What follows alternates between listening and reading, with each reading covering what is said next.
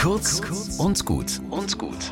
Heute mit Fahrerin Christiane Lehner. Es ist spät. Ich bin müde nach einem langen Tag und das Telefon klingelt. Eine Freundin ruft an. Eigentlich passt mir das gerade gar nicht rein. Aber dann gehe ich doch dran. Wir reden lange. Ein schönes Gespräch. Wie wunderbar, dass ich diese Freundin habe.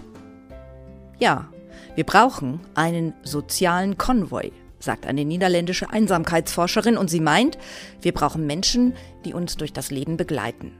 Da ist der Partner, die Familienmitglieder, Freunde, Nachbarn, Bekannte, Menschen, mit denen man ein Hobby teilt. Für mich ist das ein großer Schatz. Und das ist nicht immer nur schön und beglückend, denn die eigenen Kinder sind anstrengend. Die Eltern haben Erwartungen. Die Freunde wissen alles am besten. Die Bekannten schütteln den Kopf über meine Art, wie ich lebe. Vielleicht ist das manchmal so.